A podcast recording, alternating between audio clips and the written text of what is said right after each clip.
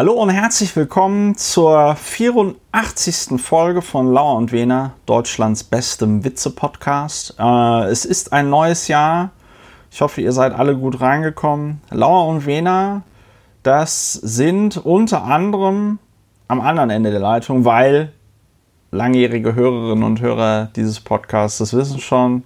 Wir sind im Jahr 2 der Corona-Pandemie und deswegen podcasten mein Podcast-Partner Dr. Ulrich Wehner, Strafverteidiger in Berlin und ich noch immer an zwei verschiedenen Orten in dieser Stadt. Ähm, ja, hallo, guten Abend Ulrich. Hallo, guten Abend ans andere Ende der Leitung. Hallo, guten Abend in den anderen Teil dieser wunderschönen Stadt. Innerhalb von 15 Kilometern findet sich Christopher Lauer, Publizist, Mitglied des Berliner Abgeordnetenhauses, AD und in Spee Historiker, der mit seiner Einleitung auch schon tatsächlich wieder Anlass gegeben hat zu vielen Assoziationen. Folge 84, 1984, wer erinnert sich nicht? 2021, die erste Folge 2021, 20er Jahre 2021.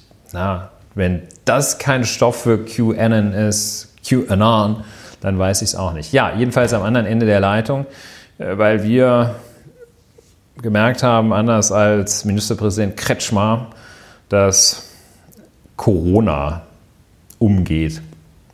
Ja, und auch eine tatsächliche Gefahr darstellt. Ja, müssen wir Vielleicht. nicht erst auf die Intensivstation in, in irgendeinem sächsischen Kreis gehen. Kaff. Ja, da war, da, da, da war, der war ja da auch gar nicht. Wir kommen, wir kommen da aber gleich noch drauf. Ulrich, traditionell sagst du in diesem schönen Podcast? Was machen wir hier eigentlich? Was ist Lauer und Wiener? Ja, Lauer und Wiener ist das Instrument zur Gegenwartsbewältigung und zur Bewältigung der Gesamtlage. Die Technik besteht darin, assoziativ über die Angelegenheiten zu reden und dabei nach Möglichkeit die Tatsachen einerseits und die Meinungen andererseits getrennt voneinander zu halten. Assoziatives Reden hilft. Es hilft überhaupt zu reden. Ich glaube, in vielen Fällen ist einfach Aggression, die sich Bahn bricht, Ergebnis davon oder findet die Ursache darin, dass die Leute nicht reden oder nicht reden können, es jedenfalls nicht tun, zu reden. Denn das schafft diese Hilflosigkeit und der wollen wir entgegenwirken. Und es hilft, wenn man sich aufregt. Es hilft noch mehr, sich aufzuregen, wenn man sich kurz vorher die Fakten anguckt. Es hilft, sich über Christian Lindner aufzuregen. Es hilft noch mehr, wenn man sich noch einmal kurz anschaut, was er vorher gesagt hat. Und nur dann hat man die kathartische Wirkung, die wir regelmäßig hier erzielen und die unsere ZuhörerInnen auch regelmäßig erzielen. Ja, Genau. Ja. das, das ist eigentlich das, was wir hier machen. Und manchmal, meistens kommentieren sich die Sachen von selbst, aber wir kommentieren sie dann trotzdem auch nochmal. Ja. Ähm, so. Äh, so machen wir das hier in diesem schönen Podcast. Äh, wir haben eine andere schöne Kategorie, die nennt sich Feedback aus der Community. Äh, es gab Feedback zum Beispiel auf unserer Seite in äh, dem Podcast-Programm Apple Podcasts. Da hat nämlich ein User, ich denke, es ist der bürgerliche Name, oder eine Userin, hier könnte ein Name stehen. Am 1. Januar 2021, Neujahr konnte man ja dieses Jahr ziemlich entspannt und unverkatert. Oder hast du an Silvester getrunken? Hast du an Silvester getrunken, Ulrich? Ja, selbstverständlich. Okay, cool. Also ich habe dieses Jahr Silvester, ich glaube, ich bin dieses Jahr Silvester sogar um 10 Uhr ins Bett gegangen. Ja, da, also selbstverständlich sage ich, äh, sag ich jetzt so mir, mir selber etwas mehr äh, Wildheit zuschreibend, als ich eigentlich habe. Aber ja.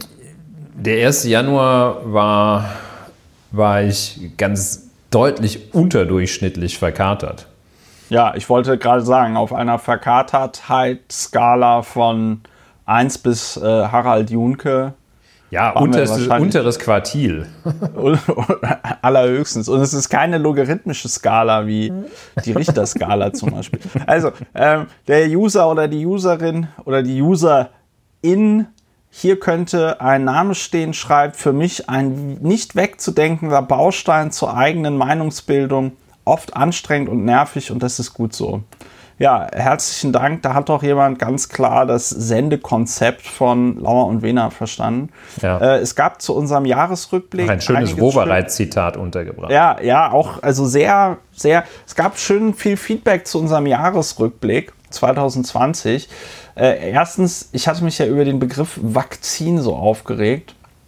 Da äh, sagt der User Martino, ich fürchte, der Begriff Vakzin wurde von Christian Drosten geprägt.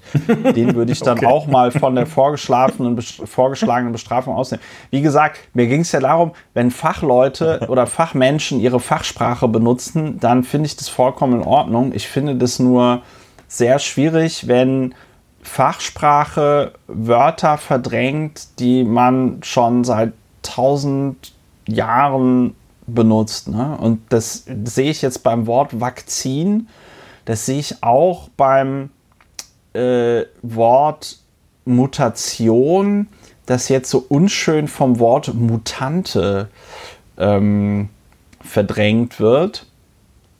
Und ähm, gut. Ja. Äh, ja. Es ist äh, das. Die Technik nennt sich ja Bullshitting. Denn ja. die Technik ist ja, ein, sich selber den Anschein einer Kompetenz zu geben, die man nicht hat, unter Form Mansplaining. Und ja, das, bei Christian Drosten, Professor Dr. Christian Drosten, ist es natürlich deshalb kein Bullshitting, weil er sich, wenn er Vakzin sagt, nun kein, der kann sich gar nicht den Anschein geben, äh, mehr zu scheinen, als er ist, weil er auf dem Feld ja äh, alles ist, sozusagen. Ja. Und ähm, ja, Mutante, ja, ist auch sehr schön. Ja. Ich hätte mich ja, ja äh, mokiert über den Begriff Impflinge, andere, andere Fehlerkategorie, was wohl auch äh, ein sehr verbreiteter Fehler ist. Auch andere Fehlerkategorien, nämlich aus dem Spektrum einfach sachlich falsch. Wobei erstens sachlich falsch, zweitens wohl der Versuch, auch da mal mit einem Fremdwort durch die Gegend zu laufen, dass vielfach vom Serum gesprochen wird. Und ja. Äh, das ja. Serum ist wohl äh, gerade nicht, es handelt sich gerade nicht um ein Serum, wenn man äh, einen mRNA-Impfstoff herstellt. Serum sind wohl so ja, Absonderungen aus irgendwelchen. Ich habe auch keine Ahnung. Ich weiß nur, dass es wohl kein Serum ist äh, und dass Leute, die sich damit auskennen, sagen, dass das kein Serum ist. Können wir gerne. vielleicht Serum. haben wir ja äh, in der in der Zuhörerschaft jemanden, der uns da noch stärker erleuchten kann als, äh, als, als, als bis die hierhin. Zuhörerschaft als uns äh, ohnehin schon komplett erleuchten. Ja. Äh, der die User in Herthinho, ich glaube, das ist das Maskottchen von Hertha BSC, aber ich bin mir nicht ganz sicher. Ach, der, der ähm, hört uns.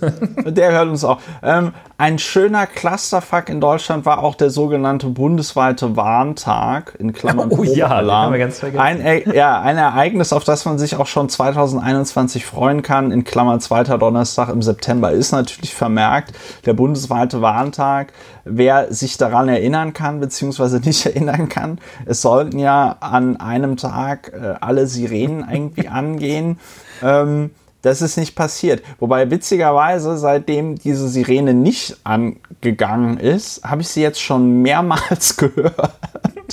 Aber ähm, ja, das ist auch ein schöner ähm, äh, äh, Clusterfuck. So, dann der, die Pascal weist darauf hin, und das ist tatsächlich ein sehr, sehr richtiger Hinweis, da habe ich mich beim Lesen geärgert, dass ich nicht drauf gekommen bin, bei den Verstorbenen des Jahres auch wenn in der Rubrik Verstorbene des Jahres Ruth Bader Ginsburg zweifellos außer Konkurrenz läuft, hat mir zumindest eine Erwähnung von Li Wenliang gefehlt. Und äh, das stimmt natürlich äh, komplett.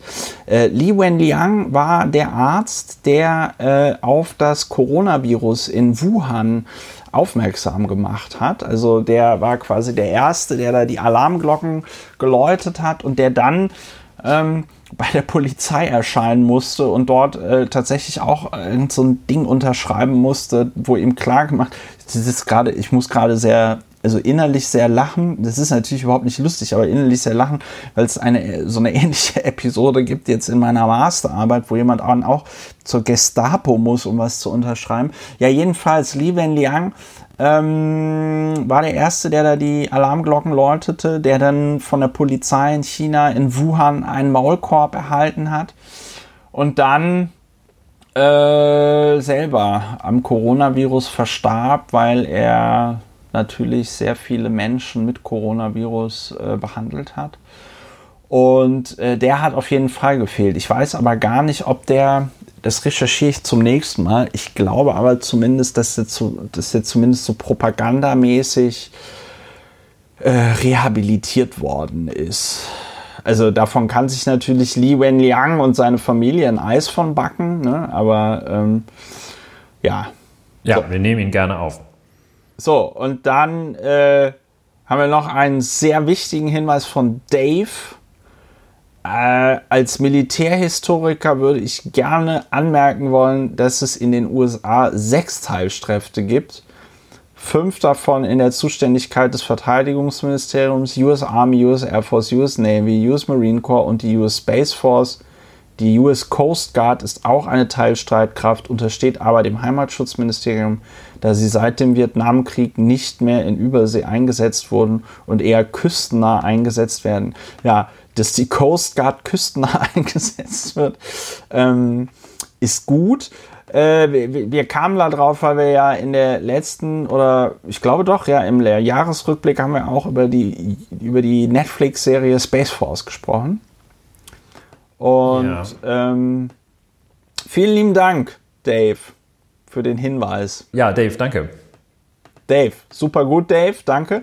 Ähm, das war das Feedback der, aus der Community. Wenn ihr uns Feedback geben wollt, immer gerne per E-Mail auf Apple Podcasts oder in den Kommentaren im Blog, weil zu jeder dieser Episoden mache ich einen schönen Blogbeitrag.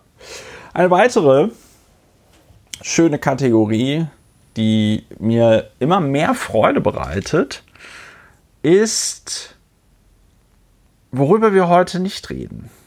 Und äh, in der Kategorie, worüber wir heute nicht reden, reden wir darüber, worüber wir nicht reden. Ähm, heute habe ich ein schönes Thema und Ulrich hat ein, wie ich persönlich finde, ich steigere hier ein bisschen die Spannung, ein noch schöneres Thema als ich. Ich fange aber mit meinem Thema an und zwar mit Martin Sonneborn. Martin Sonneborn hat ein Foto gepostet auf dem er einen rassistischen Spruch gebracht hat. Und er fand das witzig.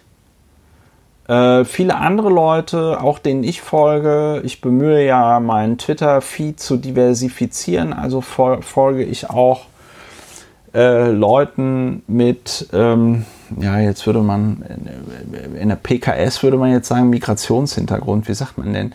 Ja, also Leuten, also die nicht jetzt gebürtige Allmanns sind, möglicherweise, ja. Und ähm, also in der asiatischen, in der deutsch-asiatischen Community kam dieser, kam dieses T-Shirt und dieser, ich möchte es gar nicht Witz nennen, also dieser blöde Spruch kam überhaupt gar nicht gut an. Mit der Konsequenz, dass der Nico Semsrott, der auch für die Partei, die Partei im äh, Europäischen Parlament sitzt, heute aus der Partei, die Partei ausgetreten ist. Und Martin Sonneborn hat dann also heute ein ähm, nochmal so ein, so, ein, so ein Statement rausgebracht, wo er sich entschuldigt hat. Und wir reden ja bei Lauer und Wena öfter darüber, wie man so eine Entschuldigung macht und wie man so eine Entschuldigung nicht macht. Und Martin Sonneborn, das ist so ein bisschen, als ob der sich vorher genau durchgelesen hätte, wie man es nicht macht und es dann genau so gemacht hätte. Ja, also äh, es tut mir leid, dass Menschen durch die Reproduktion dieser Stereotype verletzt wurden. Ähm, ähm, die Wirkung dieses Shirts habe ich unterschätzt. Ich war so überzeugt, dass die Stoßrichtung des Ausdrucks klar ist, dass mir nicht bewusst war, dass sich jemand davon rassistisch diskriminiert fühlen könnte. Ähm, was super ist, ist, er erklärt, was er mit diesem rassistischen Spruch gemeint hat, erklärt er in einem Absatz, der 1, 2, 3, 4, 5, 6, 7, 8, 9, 10, 11 Sätze hat. Und ich würde sagen, lieber Martin Sonneporn, wenn du, wenn, du elf Sätze, wenn du elf Sätze brauchst, um einen Spruch zu erklären, der nur einen Satz hat, dann war der, dann ist der Spruch vielleicht nicht so eindeutig, wie man das vielleicht, wie man das vielleicht, ähm, ja. Ja, er war im Jahr 2011 ja auch schon einmal im Vorwurf des Rassismus ausgesetzt. Und das brauchen wir auch nicht zu wiederholen, weil das äh, verfestigt sich ja nur, wenn man wiederholt, was da für vermeintliche Humor Ausbrüche stattgefunden haben. Aber da äh, hat er dann jetzt einige Jahre später auch mit so einer sehr interessanten Form der, äh, der Pseudo-Selbstkritik drauf reagiert. Auch wenn ich das heute nicht wiederholen würde, finde ich die Aktion immer noch in Ordnung. Man sagt, ja, was denn nun? Aber interessant, ja. Also reden wir aber nicht drüber. Reden wir nicht drüber. Reden wir, reden wir zum Glück nicht drüber. Ich, worüber ich auch ganz kurz nicht drüber reden möchte, ist, wie scheiße ich genau die Partei, die Partei finde. Also äh, der Lorenz Meyer hat das äh, auf Twitter wirklich sehr schön zusammengefasst. Nico Semsroths berechtigte Kritik an Sonneborn und seinem Austritt aus Die Partei lenkt nochmal den Blick auf ein systematisches Problem der Spaßpartei. Spaßpartei dabei in Anführungsstrichen. Eine männerbündlerisch geprägte Verbindung von Leuten, die sich unter dem Deckmantel der Satire daneben benehmen wollen. Ja, das ist, äh, das beschreibt die Partei, die Partei eigentlich wunderbar. Und was ich noch schlimmer finde an die Partei, die Partei ist, dass sie dadurch, dass sie ja auch nicht in der Lage ist, über 5% zu kommen, führt sie halt einfach dazu, dass dann zum Beispiel, wenn irgendwie fünf Parteien ins Parlament kommen und eine von diesen Parteien ist die AfD, die sogenannte, dann gehen halt einfach mal ein Fünftel der Stimmen, die an die Partei, die Partei gegangen sind, an die AfD. Und das, ich habe das schon mehrmals versucht, auch auf dem Kurznachrichtendienst Twitter Menschen, die diese Partei total witzig und geil finden, ähm, zu erklären, aber sie wollen es nicht verstehen. Ich verstehe auch offen gesprochen nicht daran, nichts daran, was an einer Partei, die zwei Abgeordnete, jetzt nur noch einen, einen Abgeordneten im Europäischen Parlament und einen Abgeordneten im Deutschen Bundestag hat, und diverse äh, Abgeordnete in irgendwelchen Kommunalparlamenten, wo man keine äh, 5%-Hürde hat, was daran noch Satire ist. Ja. Ja, aber zum Glück reden wir nicht drüber. Ausreichende äh, Zahl von Gründen, nicht drüber zu reden. Ulrich, du wolltest über was ja, anderes. Über zwei reden. Sachen möchte ich rasch nicht reden. Zum einen, dass Papst Franziskus jetzt das Amt von Messdienern in katholischen Gottesdiensten offiziell für Frauen geöffnet hat. Am ja. Montag, das war allerdings, glaube ich, also entweder letzten Montag oder Montag vor einer Woche. Es ist egal, ob das jetzt vor drei Tagen war oder vor zehn Tagen. Es ist jedenfalls zu spät, äh, ja. dass da etwas ähm, ja, erfolgt, was also schon aus sich heraus einfach völlig absurd ist, äh, aber auch etwas, was äh, also Messdiener in, also Mädchen als Messdiener, das äh, kennt man seit, ich weiß nicht wie viele Jahrzehnten, aber man kennt es jedenfalls so. Also ich war, ähm, ich würde der sagen, ja, es würde der was sagen. Also ich erlaube jetzt, ich erlaube jetzt, ich erlaube jetzt Messwein in der, ich erlaube jetzt Messwein in der Messe. Nein, also ähm, ich war von 1993 bis 2003 Messdiener. Das war lang. Äh, mir ist zum Glück nie was passiert. Ja. Ähm, aber der, ich kann bestätigen, also 1993 haben bei uns in der Gemeinde schon Mädchen wie selbstverständlich mit Mess gedient. Aber mir, wurde, mir war bewusst, dass das ein heißes Eisen in der katholischen Kirche war, aber unserer Gemeinde war es pups egal. Ja. Ja, also kann man einfach nicht, reden wir deshalb nicht drüber, weil, was soll man dazu sagen? Also. Ja, also ich sag mal so, Papst Franziskus hätte mal, bevor er das Messdieneramt dem, weiß ich nicht, der Hälfte der Menschheit öffnet, hätte er mal lieber das Priesteramt der Hälfte der Menschheit öffnen sollen. Aber das hat er sich natürlich nicht getraut. Ja, also ich meine nicht, dass man das, ja, ich, ich glaube, also das ist wahrscheinlich ja bei Papst Franziskus tatsächlich von gutem Willen getragen und vielleicht auch bei einigen anderen äh, von gutem ja. Willen getragen. Es ist nur, ja, es wirkt halt krass aus der, aus der Zeit gefallen. Worüber ich auch nicht reden möchte, ist über ja. Erkenntnisprozesse, die bei einem, einem bekannten Ministerpräsidenten aus Sachsen, Herrn Michael Kretschmer, ablaufen. Der ist, also man unterscheidet ja, glaube ich, Erfahrungs- und Beobachtungslernen. Das ist ein reiner Erfahrungslerner.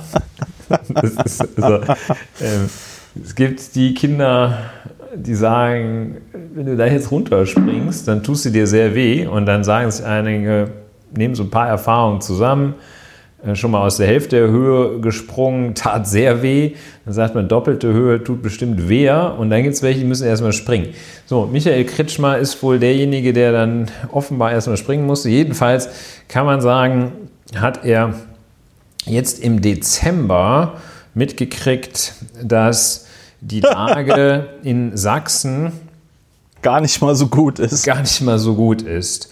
Und er hat selbst gesagt, ihm, Zitat äh, aus, also wiedergegeben nach Spiegel Online, ihm sei der, ihm selbst sei der, Lage, der, sei der Ernst der Lage erst bewusst geworden, nachdem er im Dezember mehrere Krankenhäuser in Pirna, Görlitz, Aue und Bischofswerda besucht hatte.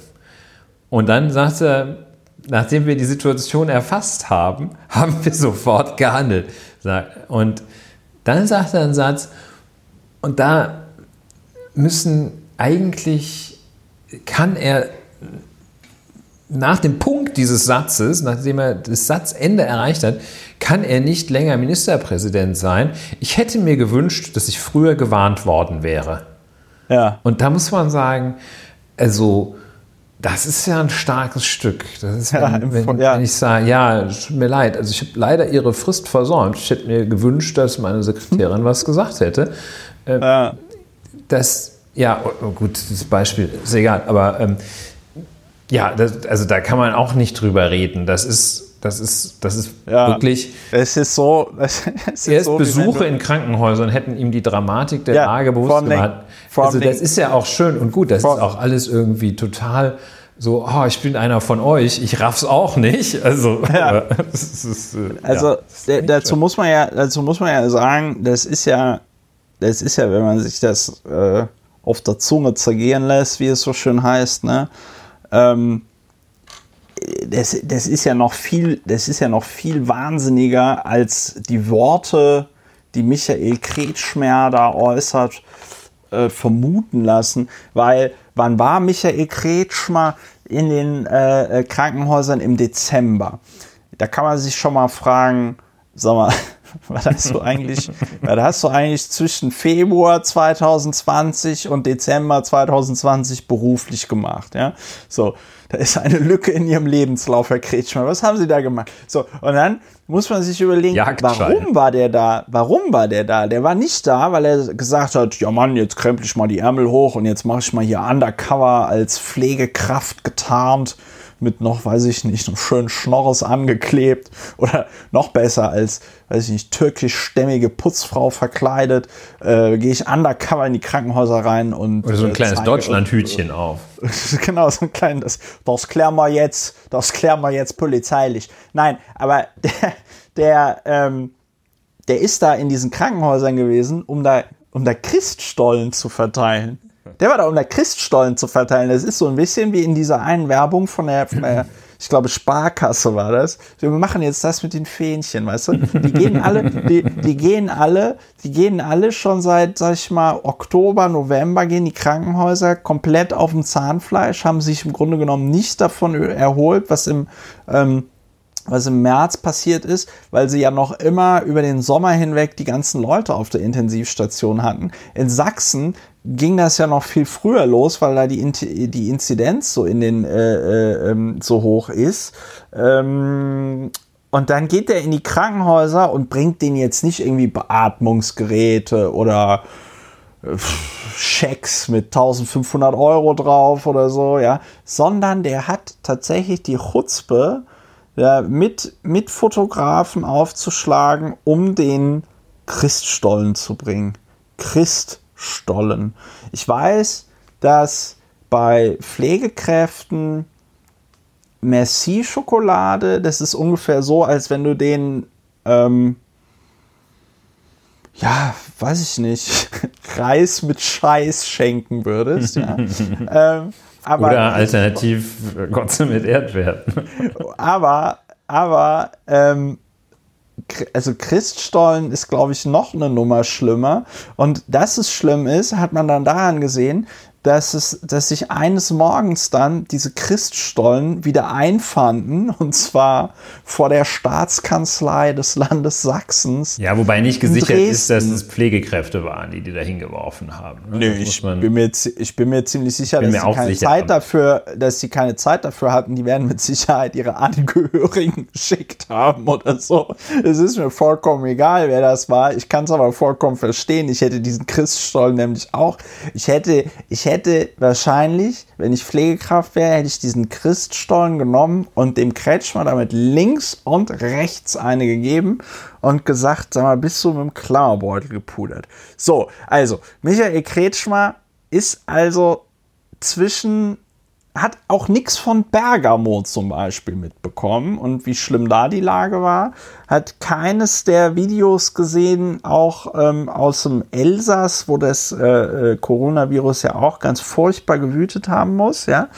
Hat also nichts von der gesamten Katastrophenberichterstattung mitgekriegt, sondern sagt, als ich im Dezember da war, da ist mir der Ernst der Lage klar geworden und er hätte sich gefreut, wenn ihm das jemand früher gesagt hätte. Wo man sich dann auch überlegt, unter, und sich auch so denkt, unter was für einem Stein hat er gelebt? Weil, ich sag mal, Karl Lauterbach von der SPD sagt jede Woche, wie schlimm das ist mit Corona. Und äh, Professor Dr. Christian Drosten sagt auch zweimal die Woche, wie schlimm das ist. Und du hast vollkommen recht, eigentlich nach diesem Statement müsste Michael Kretschmer sofort zurücktreten. Ich glaube, das einzige Problem ist, strafrechtliche Relevanz hat das, was er gesagt hat, dann nicht. Ne? Es hat insofern eine gewisse Relevanz, als dass es mich dazu animiert, einen, die, das, das, äh, die, die den Instrumenten, the Toolbox, den Instrumentenkasten des Strafverteidigers ein kleines bisschen zu öffnen. Und da gibt es ein Werkzeug drin, das lautet, man darf nie Entschuldigungen bringen, die bescheuerter sind als die Wahrheit. Und das ist so eine, ja, ich habe das erst dann mitgekriegt, hätte ich, ich hätte es schön gefunden, wenn ich früher informiert worden wäre. Das ist ja eine, ja. eine Entschuldigung, eine Rechtfertigung, die ist einfach, die ist einfach noch döver als die Wahrheit. Die Wahrheit ist nämlich, ich habe es nicht gerafft und ich habe mich nicht getraut, meinen bescheuerten, dem bescheuerten Teil meiner sächsischen Untertanen hier mal ein bisschen was zuzumuten. Also niemals bescheuerter sich rauszureden versuchen, als man in Wirklichkeit ist. Ja. Das sieht man hier. Sonst Klammerbeutel, pudern, zack, zack. Das Übrigens eine Redewendung aus der Müller-Sprache, wenn sich äh, Leute, wahrscheinlich fragen sich sehr viele Leute, was ist eigentlich der Klammerbeutel? So richtig. Ja, was ist der Klammerbeutel, Ulrich? Erzähl es mir. Der Klammerbeutel ist in der Mühle ähm, dass wohl da, wo man äh, die Spreu vom Mehl getrennt hat und da, das sind so wohl so Mehlkästen, letztlich so eine Art Sieb. Und ähm, dann hat man diese Beutel so gerüttelt, äh, ja. damit das Mehl daraus fällt. Und ähm, also und dieses Sieb, äh, wenn, man, wenn man das, während man da irgendwie gerüttelt hat, wieso es Klammerbeutel heißt, weißt du auch nicht, aber wenn man das irgendwie gerüttelt hat und zum falschen Moment, dann äh, hat sich der Müller da wohl gewaltig eingestaubt und äh, das sah dann aus, als sei er mit dem Klammerbeutel gepudert. Aber. Ja, Lauer und Wiener, Deutschlands bester aber das erklärt jetzt auch noch nicht, warum das Klammerbeutel heißt. Ja, auch da wären wir für Hinweise aus der, ja, aus der Bevölkerung. Aus der Bevölkerung. Ein sachdienliche Hinweise an jede Kriminalpolizeidienststelle. Ja. Ja. Also ich, Weiter geht's. Mir, ja, aber das mit der Entschuldigung ist ganz geil. Ich stelle mir, da kann man noch so die Assoziation vor, weißt du, so ein Angeklagter, der dann sagt, ja, Herr Richter, also wenn mir mal jemand hier vor dem Verfahren erklärt hätte, dass Mord strafbar ist, da wäre ich Ihnen aber sehr dankbar gewesen. Ja, dann würden wir zack. nicht hier sitzen, dann müssten wir uns nicht mit dem ganzen Kram beschäftigen. Ja, sehr traurig, Michael Kretschmer, ein Mann äh, wie eine Notrufsäule, die ständig bei sich selbst auf den Knopf drückt. Ja, ähm, machen wir weiter. Äh, es sind ja so viele Dinge passiert in den letzten Wochen. Wir können sie nicht alle in diesem Podcast behandeln. Einige dieser Dinge haben mit Donald Trump zu tun. Aber bevor wir zu diesen Dingen mit Donald Trump kommen, reden wir kurz darüber, äh, fragt, ich ziehe es heute mal ein bisschen anders auf, fragt nicht, was Lauer und Wena für euch tun kann, sondern fragt euch, was ihr für Lauer und Wena tun könnt. Ihr könnt diesen Podcast finanziell unterstützen. Eine Gruppe von Menschen, die immer größer wird, was mich sehr freut. Ähm, unterstützt diesen Podcast finanziell. Die Informationen dafür stehen auf der Webseite es ist möglich, einen Dauerauftrag einzurichten. Es ist möglich, per PayPal zu bezahlen.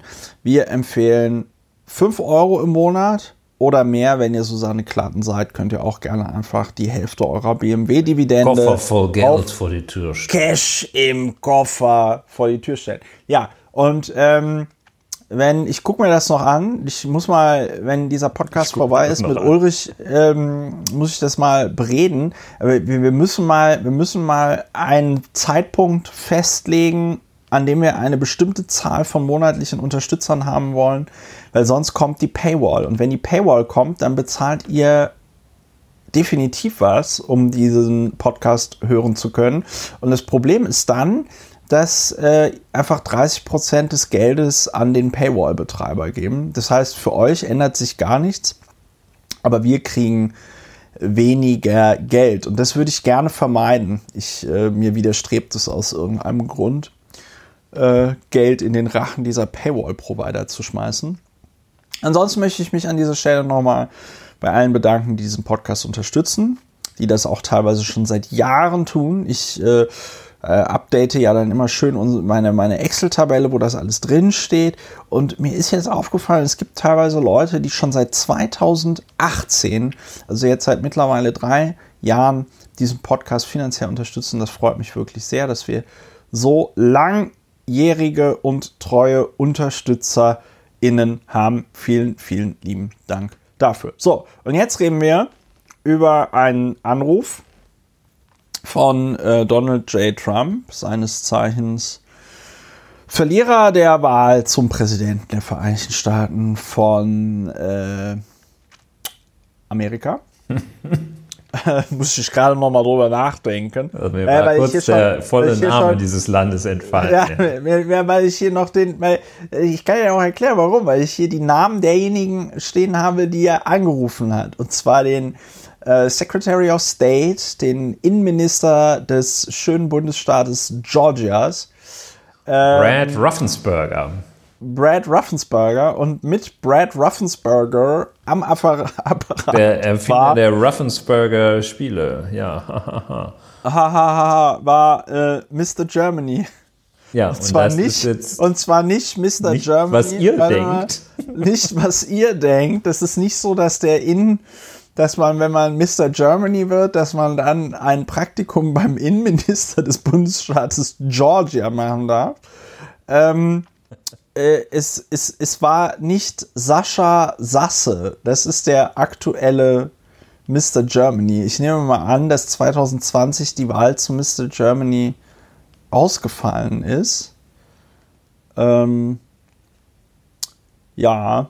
Ja, verliere dich mal nicht in der Frage, ob das ausgefallen ist. Und deswegen, und deswegen entfiel mir der Name Vereinigte Staaten von Amerika, weil ja. ich ähm, hier Vielleicht Mr. Germany. Also, ja, Ulrich, take it away, wie der äh, Amerikaner sagen würde. Take was, it away, was, ja. was, was, ist denn da passiert überhaupt? Also vielleicht noch eine weitere Information. Ähm, Mr. Germany heißt mit Vornamen Ryan. Ryan Germany. Und äh, das ist der deutsche Name auch. Der, ja, das ist der äh, General Counsel von, äh, von, von Brad Ruffensberger. Und der General Counsel, das ist so äh, bei, bei der Bezirksverwaltung heißt es Rechtsamt, äh, der Leiter des Rechtsamtes. Äh, und äh, ja, das ist Ryan Germany. Justiziar, dann, man auch sagen. Also wirklich oder? in der Tat eine, also keine Witze über Namen. Ja, Justiziar sagt man ja eher bei privatrechtlichen Einheiten, ah, ja, ja. Äh, such as Parteien oder so etwas, äh, oder, oder äh, ja, Vereine haben viele Justiziarunternehmen, sagt man das auch häufiger. Ähm, keine Witze übernahmen, aber es war wirklich eine illustre Truppe, weil auch noch äh, Jordan Fuchs dabei war. Das ist der Deputy Secretary of State. Also eine ganz tolle Truppe, die sich da versammelt hatte. Es ist äh, das Telefonat, das der formal betrachtet immerhin Präsident der Vereinigten Staaten von Amerika geführt hat mit dem Innenminister des Bundesstaates Georgia, besagten Brad Ruffensberger. Und sagst du noch, ähm, sagst du noch, wie oft Trump versucht hat, äh, die zu erreichen? Das weiß ich nicht, wie oft er versucht hätte zu erreichen. Ja, das weiß ich nämlich. Trump hat, bevor er dann zu Ruffensberger und Germany und Fuchs durchgestellt wurde, hat er sage und schreibe 18 Mal versucht, äh, äh, äh, die zu erreichen und wurde immer von irgendwelchen ähm, äh, ja, Vorzimmermenschen äh, wurde der an die Pressestelle weitergeleitet, weil die gedacht haben, da ruft doch jetzt nicht der Präsident an, sondern irgend so ein, irgend so ein Radiomoderator, der sich so einen Spaß erlauben will. Und das Weiße Haus hat tatsächlich, weil das, also das zeigt halt auch einfach, wie scheiße die organisiert sind. Ja? Die haben tatsächlich 18 Mal da angerufen und immer gedacht, das ist jetzt so ein anderer Prank-Call, ja. Und ähm, ja, also, okay. Donald ja, wahrscheinlich Trump haben die dann immer gesagt, yes, Mr. President, my name ja, ja, is ja. Francisco and I'm your Pope oder sowas. naja, whatsoever. So. Ähm, jedenfalls, irgendwann ist er dann durchgekommen. Hintergrund äh, dieses Gespräches mit dem Innenminister, der der Republikanischen Partei angehört, auch nicht als Rebell bislang bekannt ist. Er wurde von Trump 2018 bei der Wahl unterstützt. Ja, also Trump von ihm und umgekehrt.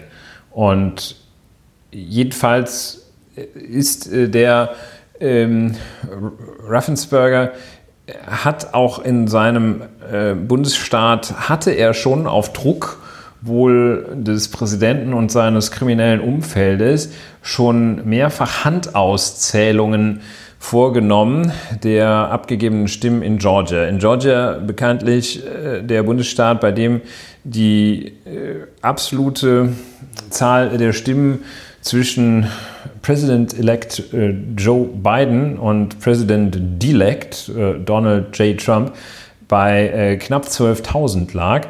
Da war es also mit anderen Worten knapp.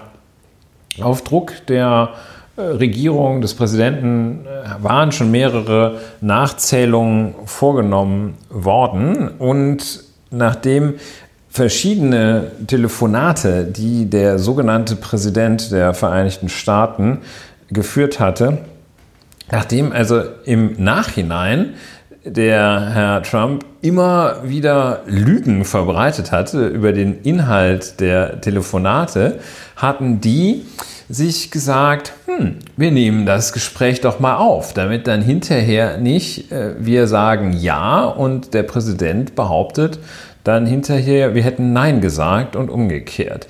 Jedenfalls wird dieses Gespräch also aufgezeichnet.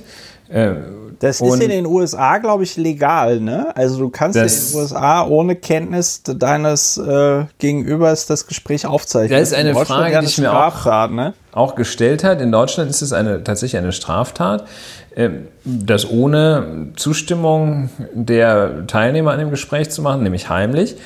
Äh, hier ist es jedenfalls äh, entweder von vornherein keine Straftat oder man hat sich darauf geeinigt. Ähm, wie dem auch sei. Jedenfalls äh, war, ist dieses Gespräch dann aufgenommen worden.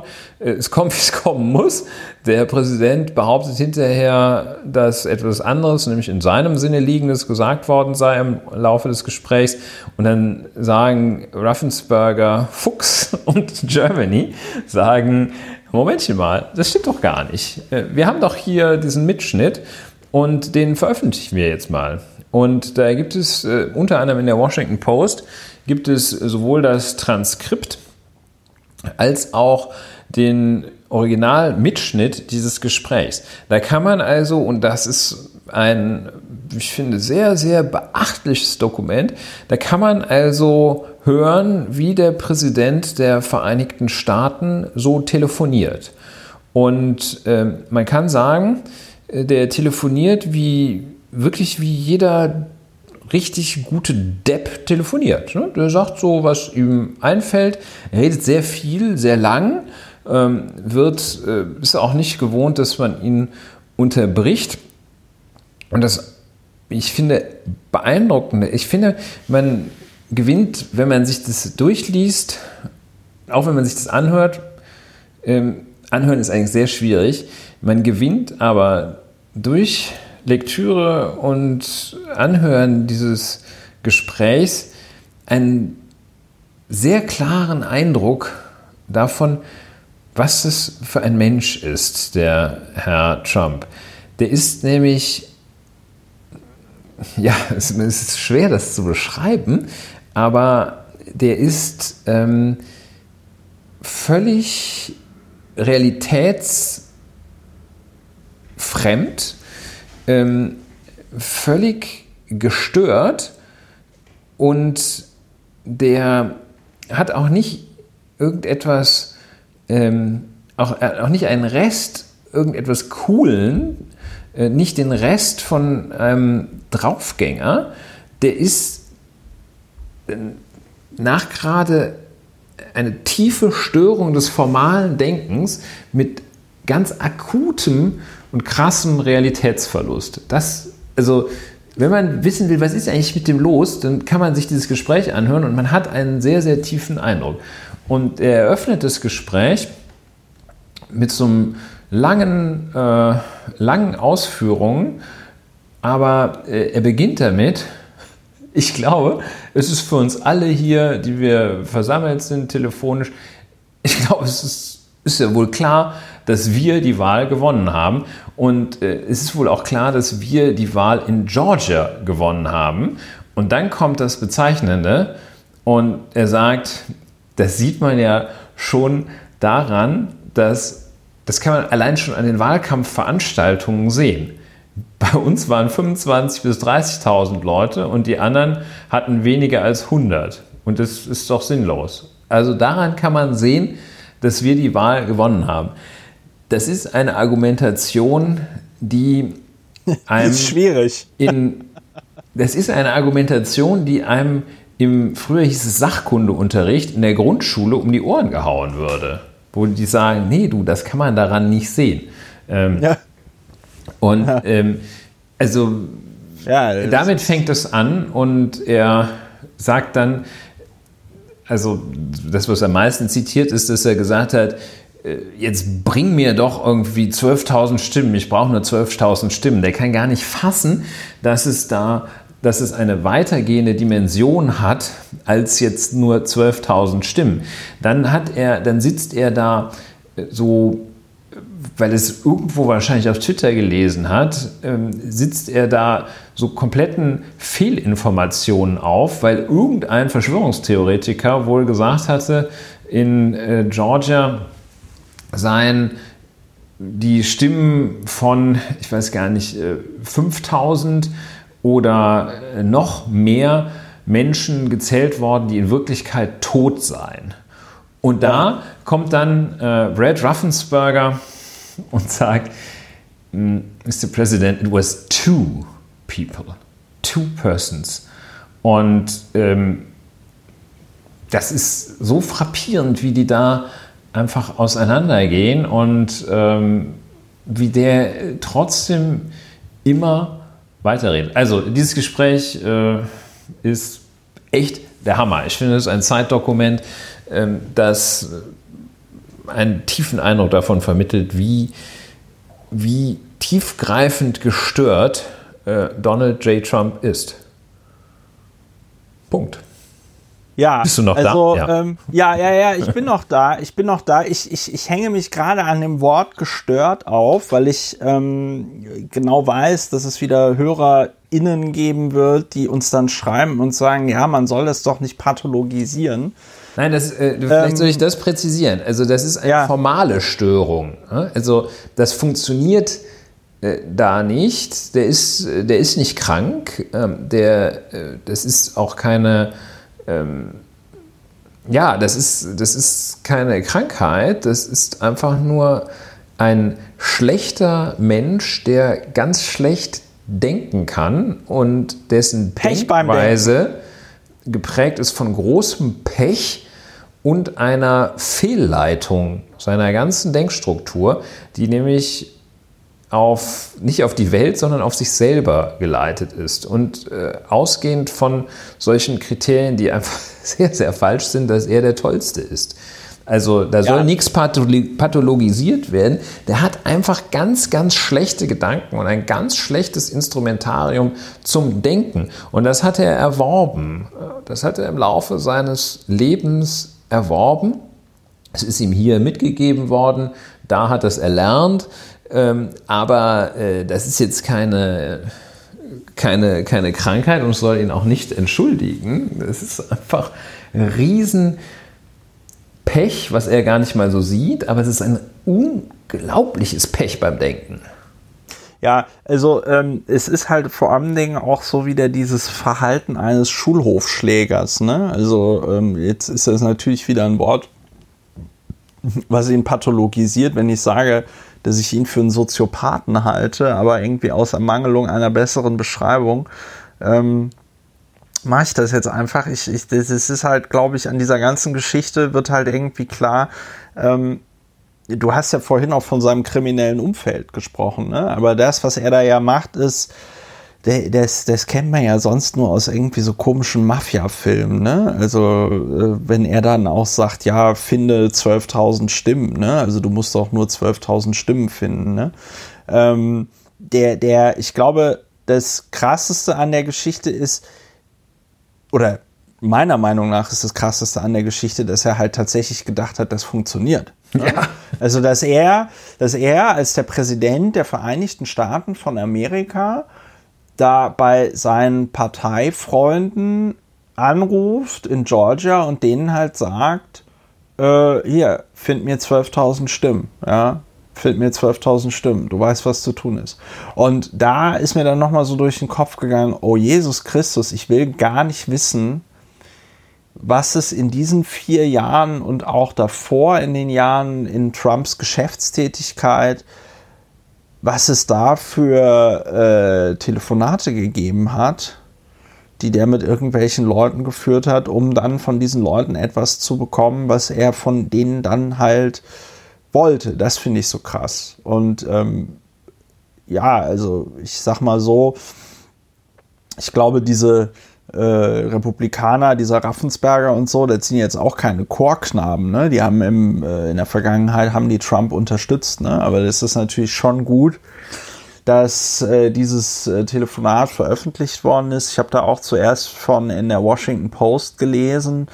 Und da wird das ja auch so beschrieben, dass Trump da teilweise also verzweifelt ist, bettelt, ähm, irgendwie halt versucht, ja, diese, diese, diese, den Innenminister eines Bundesstaates dazu zu bekommen, in irgendeiner Art und Weise noch diese 12.000 Stimmen zu ja. äh, finden. Ja. Und äh, ich, ja, also das lässt einen so ein bisschen ratlos zurück. Ne? Also insbesondere, wie dieser Mann überhaupt jemals Präsident äh, werden kann. Ja. Und konnte. Dann, also Brad Raffensperger, wir haben ihn schon eingangs charakterisiert als äh, nicht gerade ein Rebell, ist ein sehr tatsächlich konservativer Republikaner, was ja ein bisschen tautologisch klingen mag, aber auch da gibt es äh, progressivere und weniger progressive und der ist wohl recht konservativ. Unter anderem auch im Vorfeld der Wahl dadurch hervorgetreten, dass er die Wahlmöglichkeiten für Bevölkerungsgruppen, die typischerweise demokratisch wählen, sehr limitieren wollte und daran stark mitgewirkt hat. Also äh, so gesehen in diesem Fall vollkommen unverdächtig, ohnehin ein Gegner Trumps zu sein.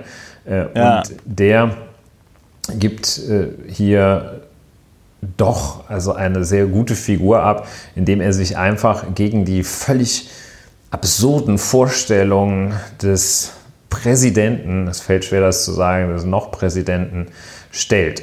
Und äh, auch Mr. Germany hat einen guten Auftritt. Trump rantet sich da also weiter durch und dann sagt wohl Kurt Hilbert, Kurt Hilbert, ähm, schlägt er nochmal in die Kerbe und dann sagt Mr. Germany einfach, well, that's not the case, sir.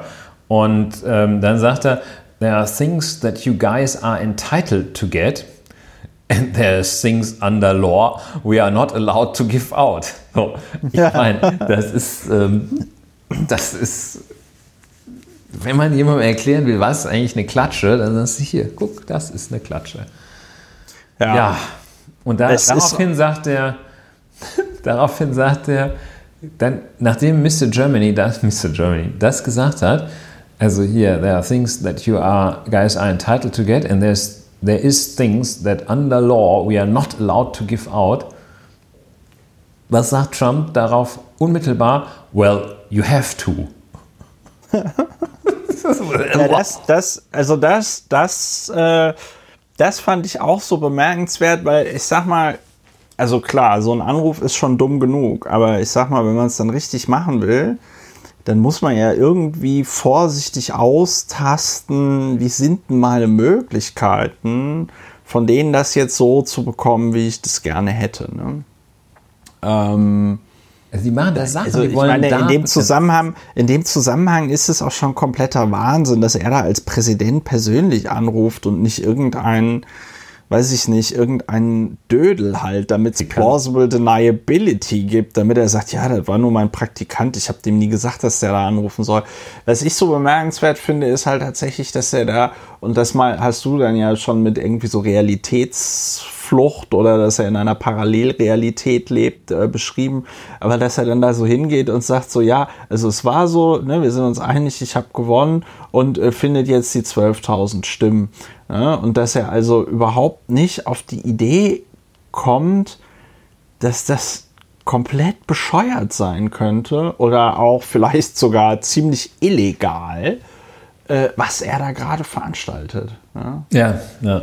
Also das spricht auch, der hat einen, glaube ich, einen, einen sehr, sehr ähm, scharfen Instinkt, der weiß, als ähm, als grober Schwachmat weiß er, wie er grobe Schwachmaten ansprechen kann. Er hat ein, ein großes Talent ähm, äh, als, als Magnet für Trash und den zieht er sehr, sehr gut und sehr, sehr stark an. Das, das alles kann er. Man sieht hier, sehr deutlich, dass der Typ einfach nur schlecht ist und nicht so einen Masterplan hat. Das ist Instinkt ja. ist das. Das ist jetzt nicht, dass da einer sitzt und das, ja. also das habe ich jedenfalls lange Zeit gedacht. Ähm, ja. Es ist ja sehr geschickt, immer zu wiederholen. Mein Gott, was ist das für eine, ein geschickter Stratege und ein, ein Massenpsychologe, ja. der das schafft, äh, zum Beispiel ein ganzes Volk zu glauben, dass Hillary Clinton eine, eine Straftäterin ist. Äh, das ist ja geschickt, diesen Masterplan, den die Jungs, sind das ja fast alles, ähm, ja. die Jungs da verfolgen.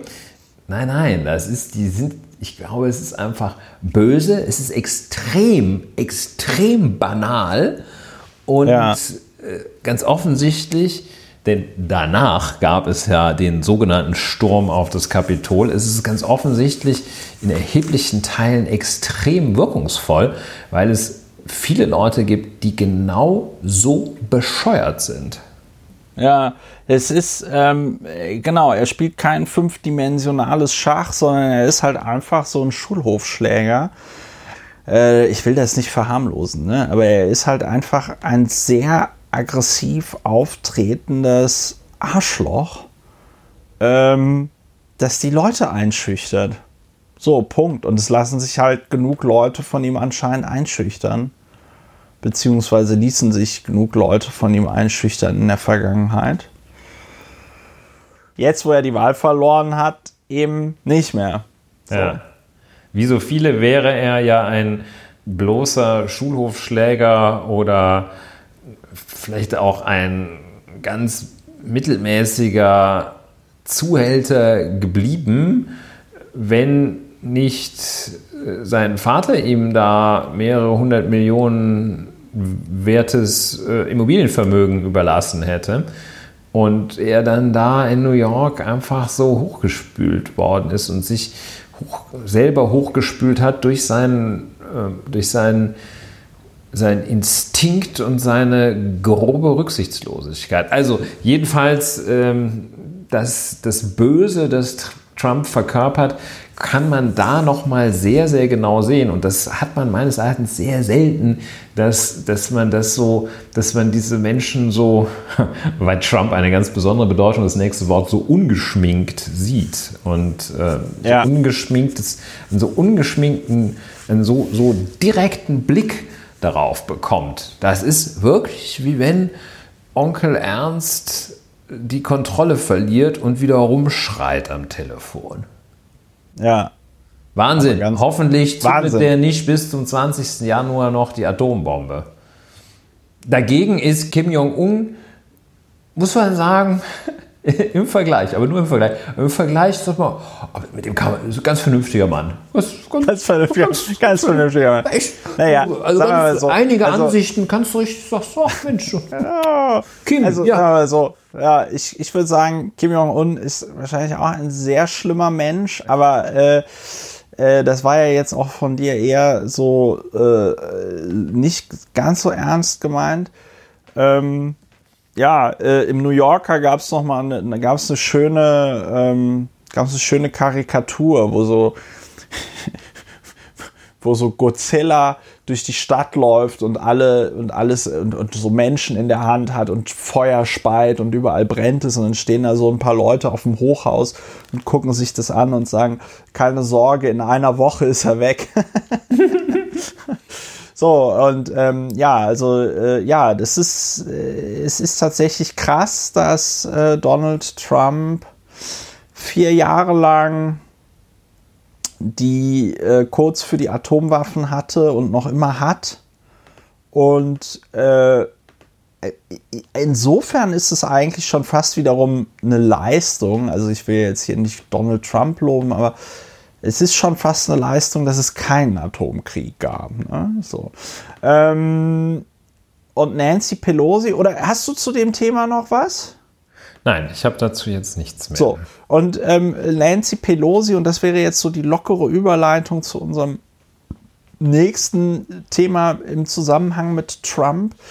Äh, Nancy Pelosi hat ja tatsächlich mit dem äh, Joint Chief of Staff gesprochen Äh, das ist so ein Militärmensch in den USA. Und da ging es nämlich nach diesem Sturm aufs Kapitol genau um diese Frage, nämlich ob man denn nicht äh, Donald Trump diese Codes für die Atomwaffen wegnehmen könnte.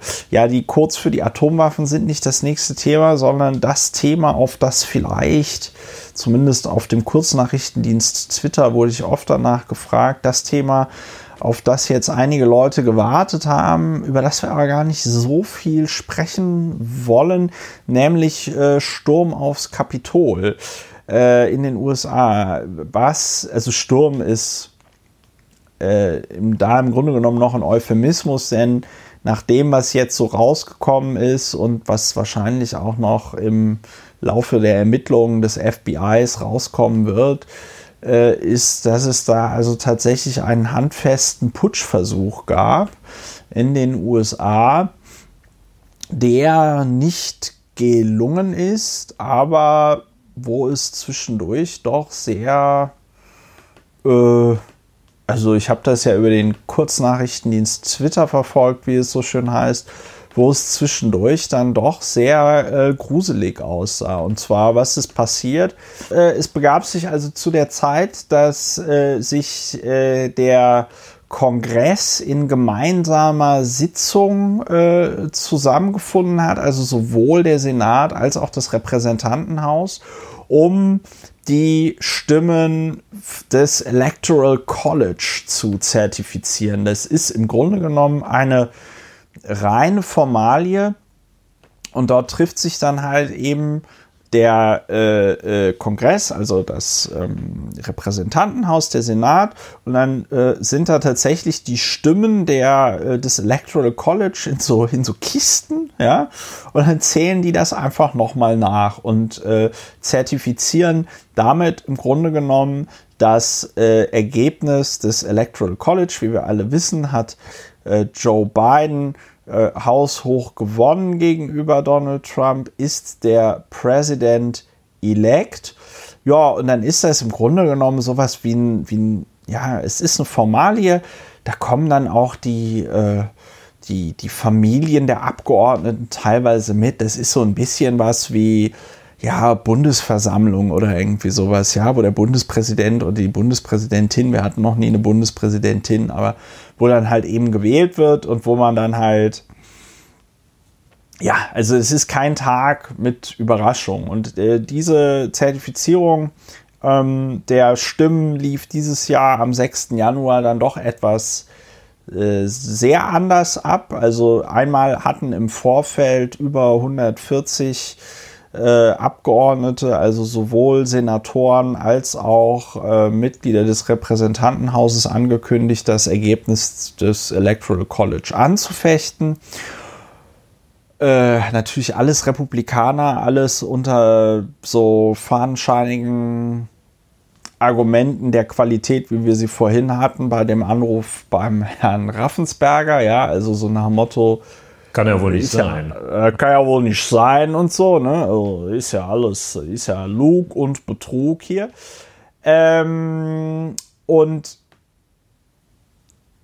die haben also dann, äh, die haben also im Vorfeld angekündigt, dagegen zu stimmen und dann quasi mitten in der Zertifizierung stürmte ein Mob das Kapitol. Und dieser Mob wurde vorher angeheizt durch eine Veranstaltung, an der sowohl Donald Trump als auch zum Beispiel Rudy Giuliani teilnahmen.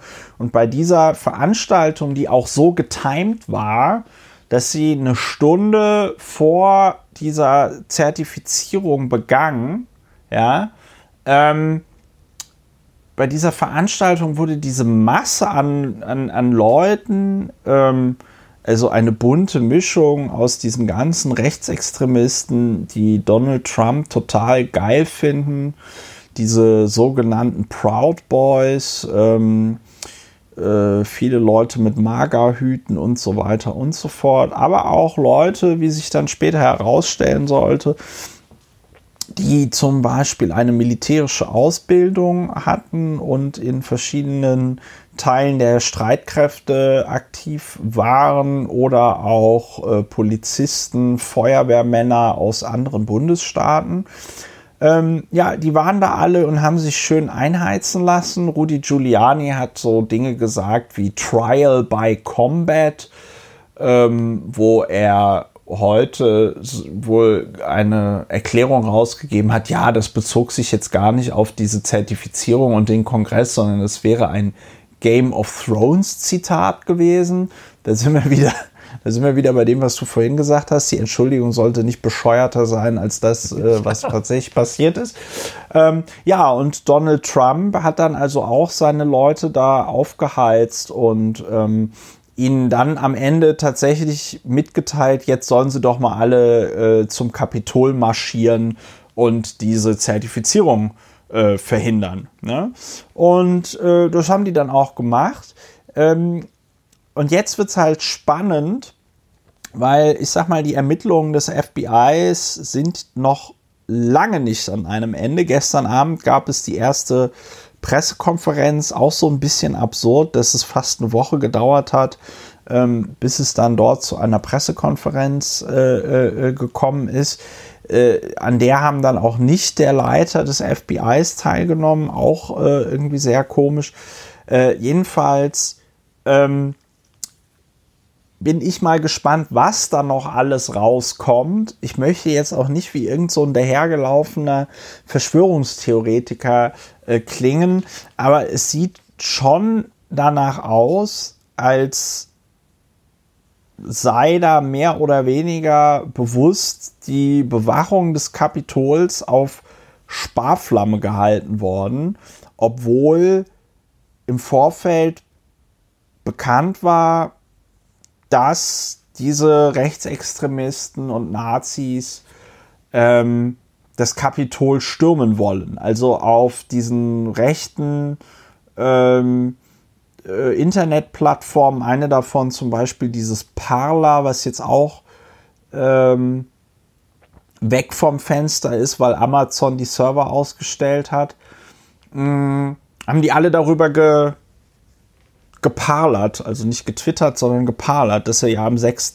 Januar ähm, da das Kapitol stürmen würden. Also es gab teilweise auch Leute, die da irgendwie so T-Shirts anhatten, auf denen das drauf stand, weil sich deswegen, weil die Leute dann so äh, auf Twitter so meinten, hm, ob das im Vorfeld geplant war, ja, also ähm, äh, ließe sich vermuten bei Leuten, die ein T-Shirt haben, äh, auf denen ihr Putschversuch quasi schon mal vorher äh, äh, quasi verewigt worden ist. Ja, langer Rede, kurzer Sinn. Ähm, irgendwann ist es dann der Polizei, der Capitol Police, auch mit Unterstützung der Nationalgarde gelungen, diese Leute dort äh, wieder zu vertreiben. Und am Anfang sah das halt irgendwie so ein bisschen aus wie so ein, weiß ich nicht, bizarrer Zoo von ja, irgendwelchen gestörten Trump-Anhängern. Also da ging viel das Bild rum von diesem komischen Typen, der wie so ein Schamane irgendwie gekleidet war, wie so ein Wikinger. Es gab da so andere Leute, die auch so dachten, oh Gott, was, äh, auch so Klamotten anhatten, wo man so dachte, aus welchem Hobbit-Film ist der jetzt rausgefallen, ja. Ähm, das sah alles noch so irgendwie ein bisschen lustig aus, ja, also tatsächlich so ein bisschen wie die Vandalen, ja. Gab so ein ganz, also Instant Classic, ikonisches Foto, wo so ein Typ mit dem Pult von Nancy Pelosi, der, der, ähm, der Chefin des Repräsentantenhauses, also so aus, der so rausgelaufen ist, ja, ähm, und dabei so komisch gelacht und gewunken hat. Ähm, also am Anfang sah es so aus, naja, also komische Leute. Und dann wurde aber immer klarer, dass da tatsächlich Leute eingedrungen sind, ganz klar mit der Absicht, Abgeordnete der vor allem den Demokraten ähm, als Geiseln zu nehmen. Es waren Fotos, zu, waren Fotos zu sehen von Leuten, die ähm, so, so, so Zip-Ties heißt das auf äh, Englisch, also so äh, Kabelbinder-Handschellen hatten und zwar nicht irgendwie so selbst gebastelt aus Kabelbinder, sondern tatsächlich die Kabelbinder-Handschellen, die du auch quasi im offiziellen. Poli die offiziellen, die du im Polizeibedarf äh, Online-Shop bekommst, ja. Also, und warum gehst du mit, ähm, mit diesen, mit solchen Zip-Ties ins Kapitol, dringst da bewaffnet ein, natürlich, weil du irgendwie Gefangene oder Geiseln oder sonst was nehmen willst. Es sind viele Leute reingegangen, die skandiert haben, Hang Mike Pence. Donald Trump hat ja falsch behauptet, Mike Pence wäre in der Lage, nur bestimmte äh, Stimmen aus dem Electoral College zu zertifizieren ähm, und hat im Vorfeld aber natürlich angekündigt, dass er das nicht macht, weil das nicht seine Rechtsauffassung ist, was eben dazu geführt hat, dass äh, die ja, die, ähm, die Anhänger Donald Trumps ihn auch umbringen wollten. Äh, ich habe heute auf dem Kurznachrichtendienst Twitter gelesen, aber da muss ich noch zeigen, ob das tatsächlich stimmt oder ob das jetzt irgend so ein Quatsch war aber ähm, ein Mitglied des Repräsentantenhauses, die sich wohl mit ihrer Familie in ihrem Büro verschanzt hatte, äh, wollte dann auf die Panic Buttons drücken, die es dann in diesen Büros gibt und musste feststellen, dass die nicht mehr da waren. Äh, wohlgemerkt, da waren noch keine Vandalen irgendwie eingedrungen, sondern da ist also die Vermutung, dass irgendjemand auch im Kapitol schon vorher irgendwie Bescheid wusste, was ja, da passiert. Da wollen wir mal ein bisschen abwarten. Ne? Also ja, genau, deswegen meinte ich vorhin, wir wollen mal ein bisschen abwarten. Das FBI, wie gesagt, bei seiner Pressekonferenz sagte gestern aber tatsächlich, äh, das sind jetzt noch laufende Ermittlungen, aber das, was wir bis jetzt schon rausgefunden haben, wenn wir das alles veröffentlichen werden, sie werden schockiert sein, was da teilweise geplant war und ablief.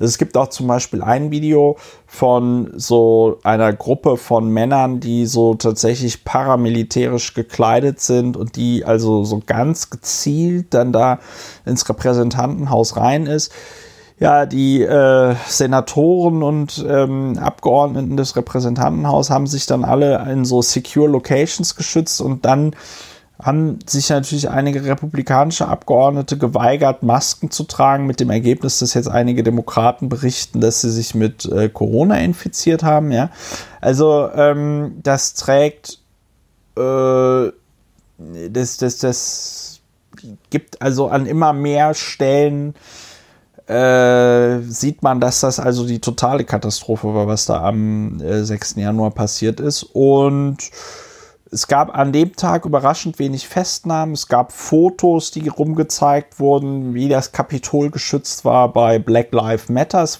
in Washington. Ja, das war nicht das Kapitol, das war ein, anderes Gebäude. Äh, war das das Washington? War das das Washington ja. Monument? Ja. Ja. Ähm, Habe ich mir doch schon fast gedacht.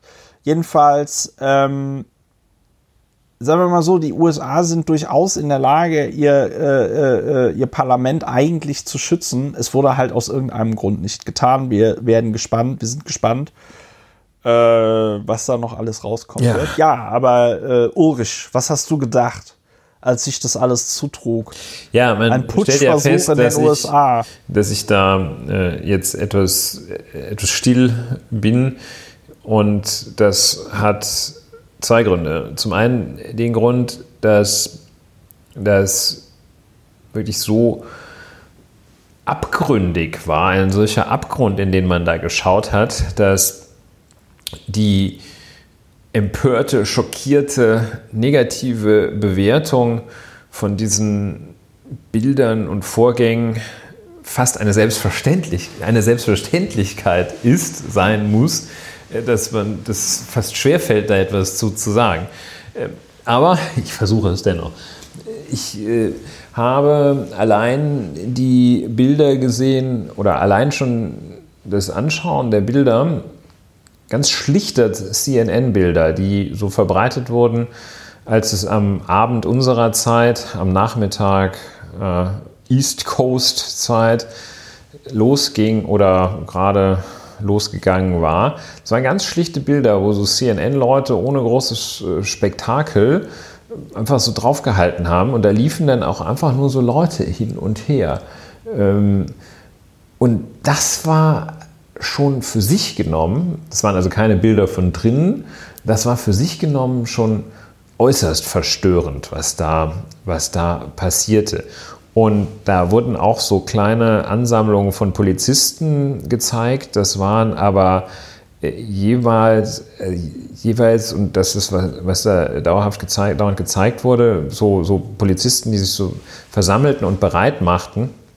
Das war also ähm, das hatte jeweils so, so ein Mittelklasse-Fußballspiel äh, oder eine kleinere Demonstration in Berlin. Da ist so eine Zahl äh, und so eine Ausrüstung von Polizisten zu sehen, wie man da äh, in der Berichterstattung sehen konnte, die dann die zentrale das zentrale Staatsorgan der Most Powerful Nation of the World schützen wollten. Das sah also alles sehr, sehr sehr befremdlich aus. Und ähm, hinzu kommt, äh, dass ja, äh, Donald Trump das ja auch dann kommentiert hatte und äh, sagte, äh, dass das äh, sollten gehen, aber sie seien ja schon Patriots und in einem anderen Zusammenhang hat er, glaube ich, gesagt, we love you.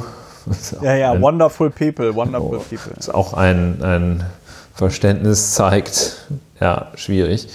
Und ja, also absolut verstörende, verstörende Vorgänge, dass ja, da also zutiefst verabscheuungswürdig und ja, also äh, das ist ja die, die, die, diese eine Fähigkeit äh, des Donald J. Trump, dass man, man glaubt eigentlich immer, jetzt ist das Limit erreicht. Also mehr kann selbst der Typ nicht ja. machen, kann er aber doch. Und ja, ja also abgründig. Und ähm, warum ich da, warum es mir da schwerfällt, irgendwie wirklich viel zu, zu sagen, ist, weil ich, weil ich es so evident finde, weshalb ich wiederum es dann auch ähm, so ebenfalls verstörend finde, dass sich erst, dass es immer noch Leute gibt, die, die äh, sich nicht eindeutig von Trump distanzieren. Ähm, ähnlich verstörend so finde ich es, wie, dass es Leute gibt, die das erst jetzt tun. Ja, ähm, so wie die, die sagen, Deutsche Bank, die Deutsche ja, Bank jetzt gesagt hat, oh, wir machen keine Geschäfte mehr also noch, Trump. Noch eine Woche, es ist so, es ist so, es, das ist so, ähm, ja, ich bin dann ähm, so, äh, sagen wir mal, Ende Mai 1945 bin ich in den Widerstand gegangen. Ja, bin und ich aus der NSDAP ausgetreten. ja, ich musste um mein Leben fürchten, glaube ich. Und ja. Äh, also, ja genau, genau. So, toll, so toll war der Hitler gar nicht. Am 4. Ja. Juni 1945 habe ich mein Parteibuch vor aller Augen zerrissen. Ach, boah. So, ne? Und ähm, gut, Vergleiche äh, immer schwierig, aber äh, das, das ist, ist unfassbar. Es ist auch unfassbar, dass, äh, dass immer noch eine nicht unerhebliche Zahl von Republikanern, sogenannten Republikanern, muss man wirklich dazu sagen, da immer noch Seite an Seite mit diesem komplett, kompletten Demokratiefeind Seite an Seite steht. Also es ist wahrlich unvorstellbar. Ja, es ist, ähm, ist das, das ist das, was mir auch auffällt, dass ich zwar jetzt so darüber rede und auch mein Entsetzen darüber kundtue, aber so richtig verarbeitet habe ich es noch nicht. Ne? Also ich sag mal, wenn man das für, wenn man das jetzt als Plot für einen Film vorgeschlagen hätte, ja, vielleicht. Ich bin mir aber nicht sicher. Wahrscheinlich hätten die gesagt, nee, das ist doch unrealistisch. Das Kapitol wird doch besser bewacht. Das Kapitol wird doch besser bewacht. Das kann doch nicht sein ähm, dass, äh, äh dass, dass das die dann da so leicht. Das, das, das, glaubt uns keiner, wenn die da einfach ins Kapitol reinmarschieren. Ne? So, äh, was ich noch vergessen habe zu erwähnen, ist, dass ähm, äh, vier Menschen, nee, fünf Menschen sind gestorben, darunter auch ein äh, Polizist der Capitol Police. Und äh, erschreckend wenig Leute wurden direkt festgenommen, ja. Also da haben sich dann auch diverse Leute auf dem Kurznachrichtendienst Twitter gemeldet, die gesagt haben, ja, also ich habe auch schon mal im Kapitol protestiert. Da kam dann sofort die Polizei und hat mich festgenommen und am Boden fixiert und bla bla bla. Ja. Also es ist ja tatsächlich so, dass diese Menschen, die das Kapitol quasi gewaltsam betreten haben, was für sich schon eine Straftat äh, ist und ein Grund gewesen wäre, sie festzunehmen, beziehungsweise zumindest in irgendeiner Form erkennungsdienstlich zu behandeln, also äh, damit man dann weiß, wohin man den äh, Strafbefehl schicken muss. Ja. Ähm, das ist alles irgendwie nicht passiert, aber mittlerweile haben sie doch schon einige Leute festgenommen, vor allen Dingen natürlich die, deren Bilder rund ums, äh, um die Welt gingen, muss man in einigen Fällen tatsächlich sagen, unter anderem von so einem bärtigen Typen mit einem Camp Auschwitz äh, äh, T-Shirt, was an, ich weiß gar nicht, musste jetzt gerade so innehalten, weil ich mir noch nicht mal sicher bin, ob nicht vielleicht das Beschreiben des T-Shirts in Deutschland schon eine Straftat ist. Nein, aber mal, ähm, also komplett verstörend. Also Leute, die tatsächlich ein, ein, ein T-Shirt bzw. Pullover anhaben, auf dem Camp Auschwitz draufsteht und unten dann die Übersetzung von Arbeit macht frei. Ähm, ein anderer Typ, der ein T-Shirt anhatte, auf dem drauf stand, also die Abkürzung für den Spruch Six Million äh, wasn't enough oder weren't enough, ja, ähm, soll heißen, also sechs Millionen im Holocaust ermordete Juden seien nicht genug, ja, also äh, solche Leute, äh, da fällt es einem tatsächlich schwer, mh, hm, ja, nicht komplett zu schreien. Ähm, ja, äh, die wurden jetzt festgenommen und äh, äh, da, hat, da hat die Staatsanwaltschaft von Washington DC aber auch schon angekündigt, dass sie äh, beabsichtigen, da einigen die Höchststrafe zu verpassen. Ja? Und das ist in dem Fall, äh, was, was, was denen dort vorgeworfen wird, sei, sind das wohl so 20 Jahre. Ja, das die US-Amerikaner haben ja, ich finde es nicht immer gut, ich finde es eigentlich fast immer schlecht, aber da sieht man mal, wie wahllos ich sein kann. Da finde ich das eigentlich recht gut, dass da, du, dass da so nee. absurdes Strafmaß teilweise absurdes naja, Strafmaß ja, ja, gelten. Das ist ja ähm, Sedition, ne? Also hier so. Die, die deshalb, äh, nur deshalb hier eben auch nicht absurd sind, weil es natürlich für einen Staatsstreich in der Demokratie für Staatsstreichversuch in einer Demokratie natürlich angemessen ist. Ähm, was ja, ich noch. Also äh, die, ja. Nee, die pa können pardon. froh sein, dass es da in den USA nicht die Todesstrafe für gibt. Ja. Ja. Ja. Auch in dem Fall würden wir sie nicht befürworten. Wir würden sie nicht Was ja auch noch äh, The Late Donald Trump äh, ja auch da noch ein paar äh, große ja, Knaller. Richtungen beschleunigt hat, ja. Ja, äh, und äh, ich glaube seit, ich weiß gar nicht, seit, 19, seit den 70er Jahren zum ersten Mal auch wieder eine Frau hingerichtet worden ist.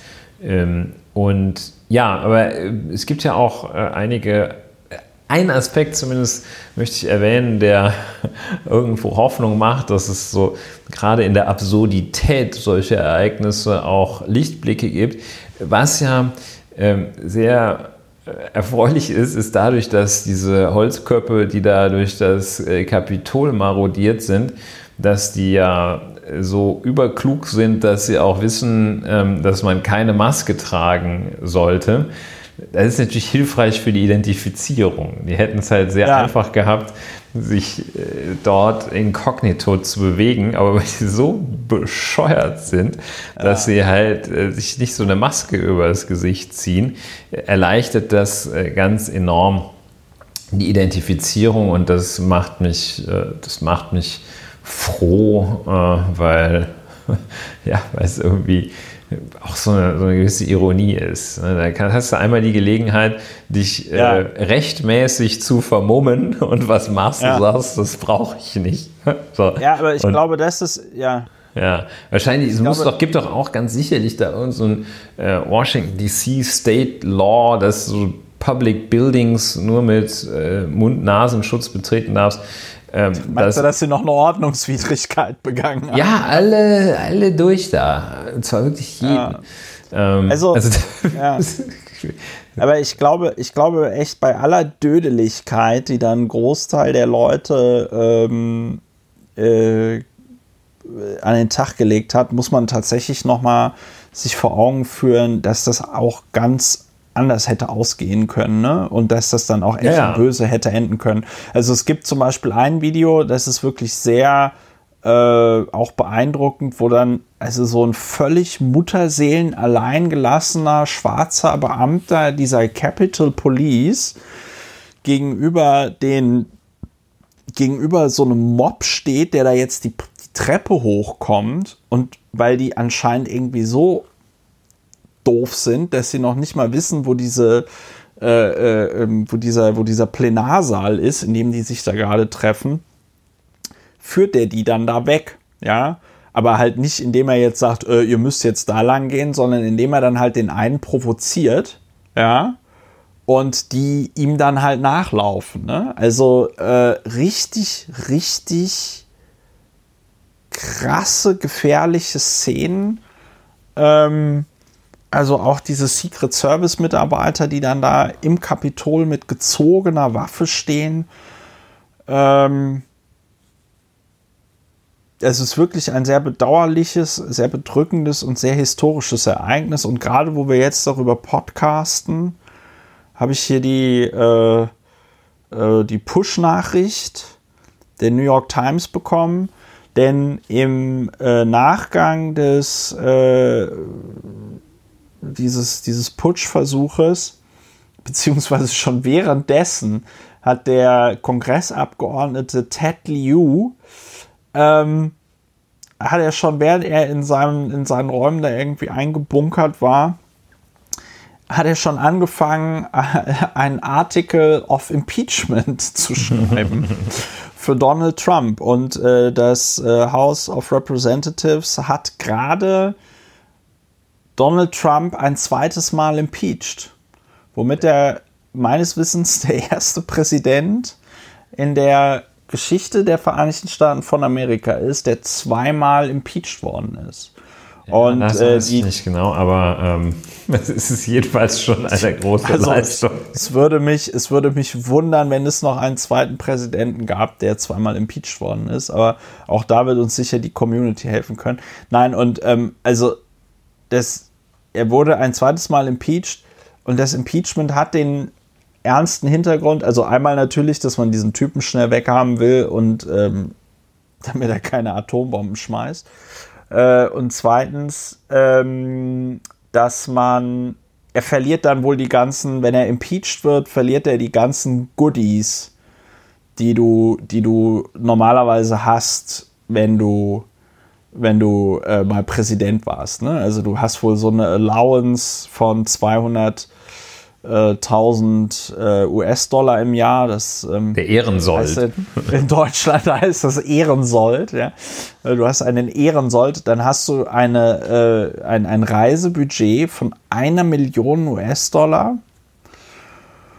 und noch so ein paar andere Geschichten. Ne? Ja, so. vor allem ähm, sind ja da die Verluste der staatsbürgerlichen Rechte bei Verurteilungen. Ja, äh, genau. Sind ja äh, ganz massiv äh, insgesamt, äh, was vor allem ähm, ja, ärmere, häufig äh, von höherer Delinquenz geprägte Bevölkerungsschichten da massiv einschränkt, von ihrem Wahlrecht Gebrauch zu machen. Wir hatten das ja in Deutschland tatsächlich auch eine Zeit lang für Sicherungsverwahrt und äh, ja, ähm, würde jetzt zu weit führen, aber ähm, in den USA sehr drakonische Einschränkungen der der, äh, der Bürger, staatsbürgerlichen Rechte mit Verurteilung einhergehen. Und so ist es äh, auch, wenn man impeached wird, dann ja. ähm, verliert man halt sein ähm, passives, passives mitunter sogar das aktive, auch das aktive, aber jedenfalls das passive Wahlrecht.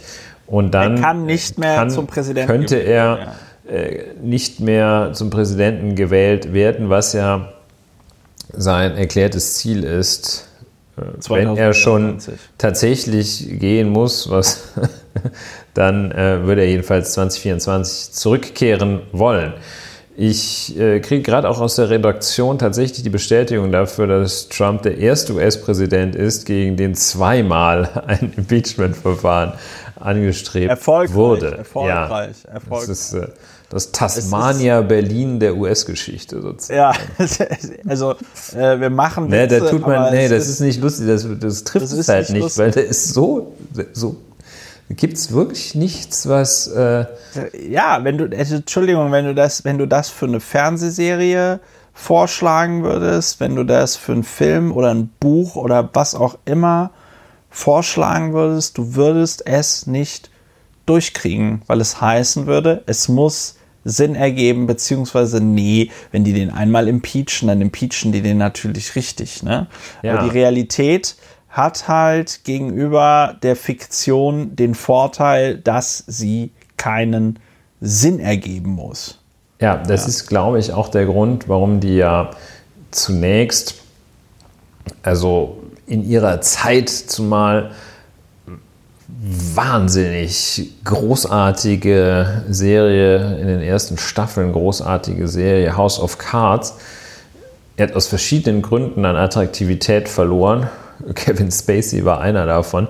Aber ich glaube, den Stoß äh, völlig vernichtet wurde die Serie House of Cards dadurch, dass sie, dass Donald Trump sie so massiv überholt hat. Da waren ja. Sachen, also ich erinnere mich sehr genau, dass ich mir das angeschaut habe und feststellte, nee, das, das ja, wird es ja auch nie geben. Krass, ey, solche Sachen macht macht doch kein Politiker, macht doch kein Präsident, aber ist alles, alles von der Realität getoppt worden und alles, alles hat der noch hoch 2 bis hoch x, hat der das alles noch, äh, noch übertroffen, was sich da kluge Köpfe an, an dem Äußersten ausgedacht haben, was ein, was ein Mensch in der Position tun kann.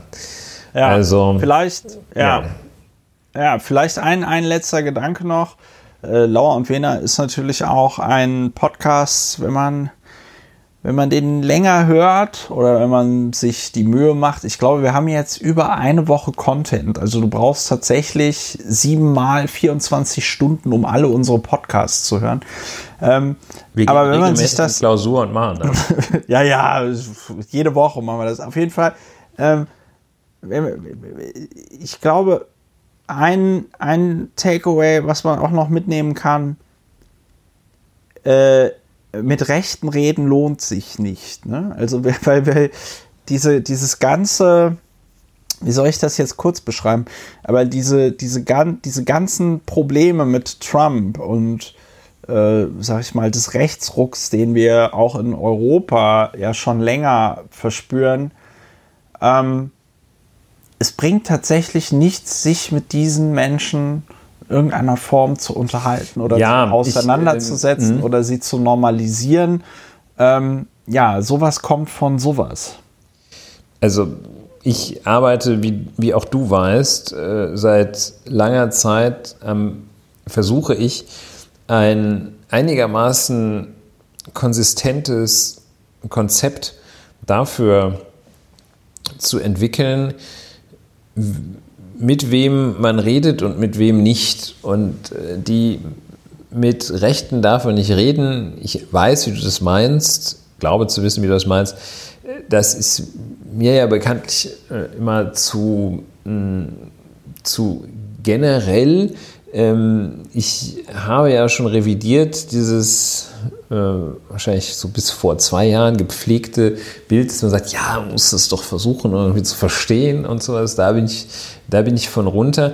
Die Regeln, nach denen mit bestimmten Personengruppen, Menschen bestimmter Ansichten, Überzeugungen, was auch immer, nicht geredet werden darf, sind meines Erachtens jedenfalls wesentlich komplexer, als dass man sagt, mit Rechten rede ich nicht.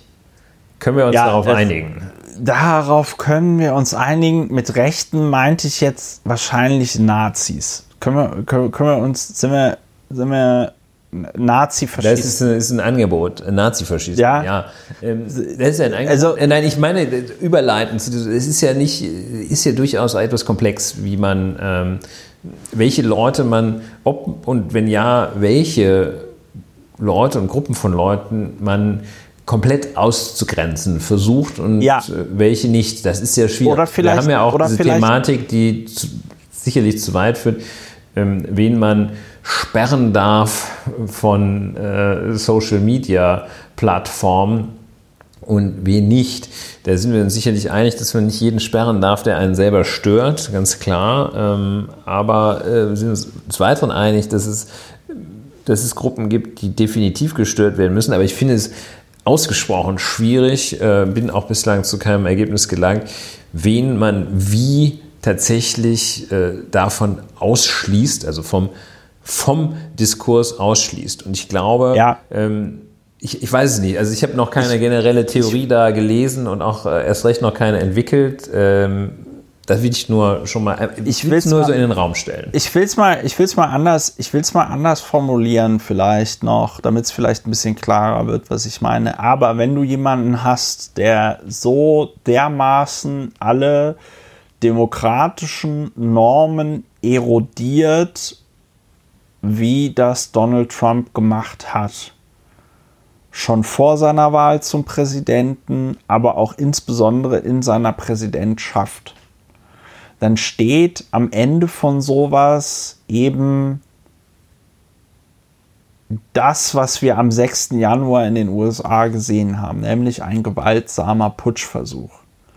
Ich will, worauf ich hinaus will, ist, ich meine, das ist eine Erkenntnis, die gerade wir Deutschen schon mal hatten. Ne? Also Adolf Hitler ließ sich ja auch nicht durch das Amt des Reichskanzlers in irgendeiner Art und Weise. Ja, ist schon recht. Ich will Äh, auch jetzt gar kein Verständnis, ich will auch gar nicht Donald Trump in den nee, Diskurs ich will, einbeziehen. Nee, ich will mir da, ich will mir, ich will aber darauf nochmal, ich will darauf, das kann sein, dass dir das, dass dir das klar ist oder dass das für dich trivial ist, aber ich will wirklich nochmal darauf hinaus, Obacht, ne? Also, wenn, wenn, bei, bei, gerade bei so Leuten wie jetzt irgendwie Donald Trump, ähm, da kommt, da kommt nichts Gutes bei raus. Und deswegen muss man sich dem entgegenstellen. Das war vielleicht einfach so. Das. Ja, das ist, ich glaube, das ist tatsächlich so wie mit, äh, wie mit bestimmten Erkrankungen. Und ähm, da gibt es solche Erkrankungen, wo man sagt, ja, komm hier mit zum Kräutertee und, äh, und einem feuchten Tuch und zwei Aspirin, kriegst du das schon hin, ähm, legst dich ein bisschen ins Bett.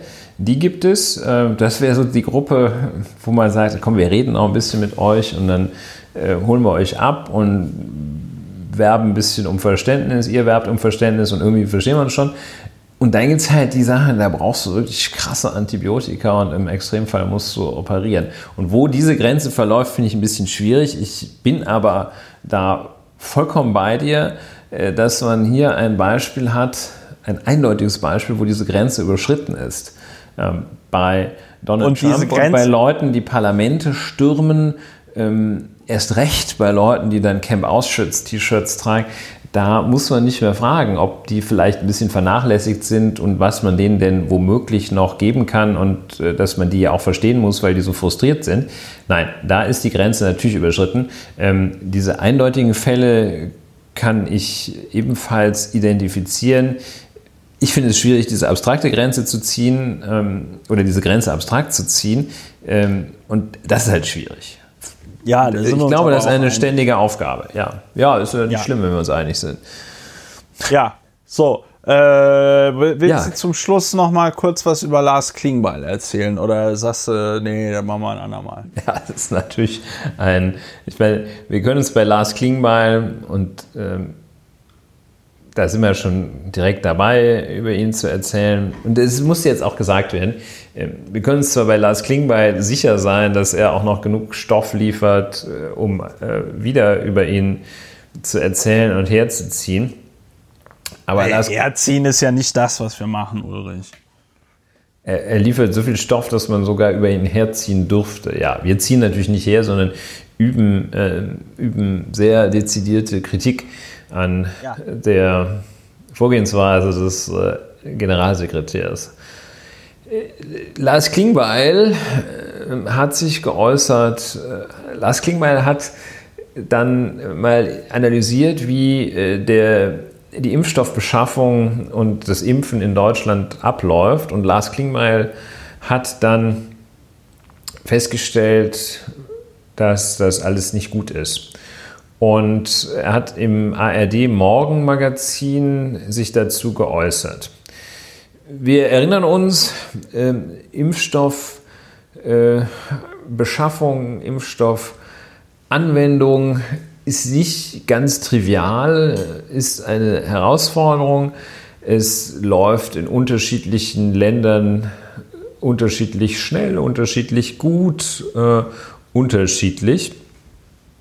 Und es äh, hat auch äh, Kritik in Deutschland gegeben. Ein ja, auch so, äh, auch so Leute, die am selben Kabinettstisch sitzen, haben sich das ein bisschen behagt. Okay, und dann kommt Lars Klingbeil. Und Lars Klingbeil hat es einfach äh, dann, äh, hat mal gesagt, wie man das richtig machen soll und sagt äh, im ARD Morgen Magazin, die gemeinsame Beschaffung des Corona-Impfstoffs auf EU-Ebene sei richtig gewesen, sagte er zunächst. Und dann merkt man aber relativ schnell, dass er das nur so formelhaft gesagt hat, so wie man sagt, ich bin ja auch Demokrat, aber. Und so hier sein aber, aber Europa muss ja nicht automatisch langsamer bedeuten, sagt er. Hm. Äh, und sagt dann, also er, zuerst sagt er, diese gemeinsame Beschaffung auf EU-Ebene ist richtig gewesen und kurz danach sagt er, fordert er eine nationale Kraftanstrengung zur Sicherung weiterer Impfstoffdosen und kritisiert, dass Angela Merkel und Jens Spahn keine bilateralen Verträge mit BioNTech abgeschlossen hätten. Und er hat dann, einer der Sätze, mit denen er am meisten zitiert worden ist, äh, ist, es kann nicht sein, dass ein Land, in dem dieser Impfstoff sogar erforscht wurde, am Ende zu wenige Dosen habe. Das ist Lars Klingbeil. Und da muss ich sagen, Generalsekretär hin, äh, Rolle von so einem Generalsekretär her, äh, das ist schon klar, das ist, glaube ich, nicht angelegt darauf, dass da äh, ausschließlich mit dem, gesagt, mit dem Florett Partei. gefochten wird. Ähm, ja, aus Gibt es die noch? Die jüngeren Hörer kennen die doch gar nicht mehr, Ulrich. Ja, Historische Partei. Ja, ähm, der Lars, ne? Ähm, ja, aber äh, das ist, ich finde das tatsächlich gravierend, weil äh, das der Vogelabschießer ist in der Forderung nach nationalen, un unverblümten kaum verbrämten Forderungen nach nationalen Alleingängen. Und wenn meines Erachtens eine Sache wirklich sehr gut war, ist, dass trotz aller Stürme, die es aktuell gibt, sich die Europäische Union zusammengetan hat und dafür gesorgt hat, dass man dieses Thema gemeinsam angeht. Wenn es also einen Lichtblick gibt, dann ist das der. Und da kommt Lars Klingbeil und sagt, ne, muss man nationale Kraftanstrengungen machen, bilaterale Verträge abschließen und schließlich haben hier diese beiden Türken ja bei uns im Land den Impfstoff erfunden. Da müssen wir, da müssen wir doch Germany first. Ähm, das ist eine Denkweise, die finde ich abgrundtief schlimm. Da muss also tatsächlich man überlegen, ob nicht Herr Klingbeil gleich mit Herrn Kretschmer irgendwo eine Lotto-Totto-Annahmestelle in Sachsen-Anhalt eröffnen sollte. Also das finde ich, das hat mich, das hat mich sehr. Ja, ich merke das. Ich empört. finde das gerade. Nein, das hat mich ja, dieses, dieses grade, europafeindliche, ähm, diese, diese europafeindliche, die nationale Kraftanstrengung, also wirklich 50 Jahre zurückgegangen und ähm, tiefsten Nationalismus, äh, billigster Art. Ähm, intellektuell also wirklich so niedrig stehend, dass man noch aus dem Umstand, wo das erforscht worden ist, also wo dieser Impfstoff erforscht, sagt er, entwickelt wurde, ähm, daraus Schlussfolgerungen zieht, dass Germany First kommen möge und ähm, ganz auszublenden, dass äh, wenn ein Impfstoff in Deutschland eine Impfdosis, die in Deutschland angewendet wird, kann nicht mehr in den Niederlanden angewendet werden. Dass man da allein dadurch, dass es in Deutschland angewendet wird, einen Vorteil hätte, das, also da muss man wirklich den Kopf komplett ausschalten, um sowas zu erzählen. Also jedenfalls äh, ganz, ganz entscheidende Regionen. Und zwar Regionen, die für ein gedeihliches Zusammenleben in aller, äh, im kleinen wie im großen Kreis und erst recht in Europa erforderlich sind. All diese Regionen muss man ausschalten, wenn man so einen populistischen Quatsch erzählt, als hätte das, als hätte das was gebracht. Man kann sich gerne darüber unterhalten, ob man nicht vielleicht schon im November hat sehen können, dass der BioNTech-Impfstoff der echte Knaller ist und dass äh, Sanofi, da auch wenn Macron es anders sieht, eher Quatsch produziert hat. Kann man sich von mir aus darüber unterhalten. Ähm, also von mir aus, brauchen ja keine Erlaubnis von mir. Aber jedenfalls, ich finde, darüber kann man sich, kann man, kann man machen. Darüber kann man sich sehr gut unterhalten. Ne? Also ähm, das, sind, das sind Sachargumente. Ähm, kann sich darüber unterhalten, ob das sinnvoll ist, wenn da einzelne EU-Staaten äh, in dieser Situation sagen, oh, das ist aber sehr teuer, was da, was da, das kostet ja 17 Euro pro Dosis. Ähm, können wir das überhaupt noch machen, jetzt wo wir hier irgendwie, äh, wo wir den Banken 100 Milliarden gegeben haben? Naja, also kann man sich ja, kann man sich ja durchaus drüber unterhalten. Aber die Errungenschaft schlechthin, dass man sich da zusammentut, vielleicht auch ein bisschen langsamer ist, ähm, die so in den Dreck zu ziehen, ähm, so ein America oder Germany First da zu propagieren, das, also das, das, das, muss mit aller Schärfe muss das zurückgewiesen werden, Herr Klingbeil. Das ja. ist Mumpitz.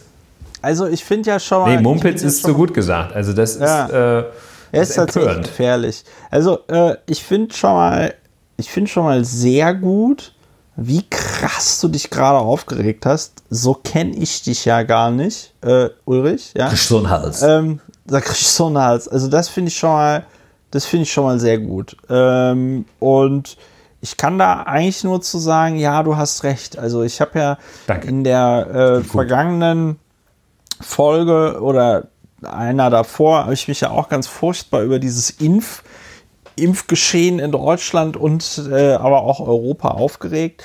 Ähm, und ich gehe da vollkommen mit dir, das hast du ja auch gesagt. Also man hätte tatsächlich mal im äh, November nochmal gucken können, okay, welche Impfstoffe sind denn vielversprechend und welche nicht.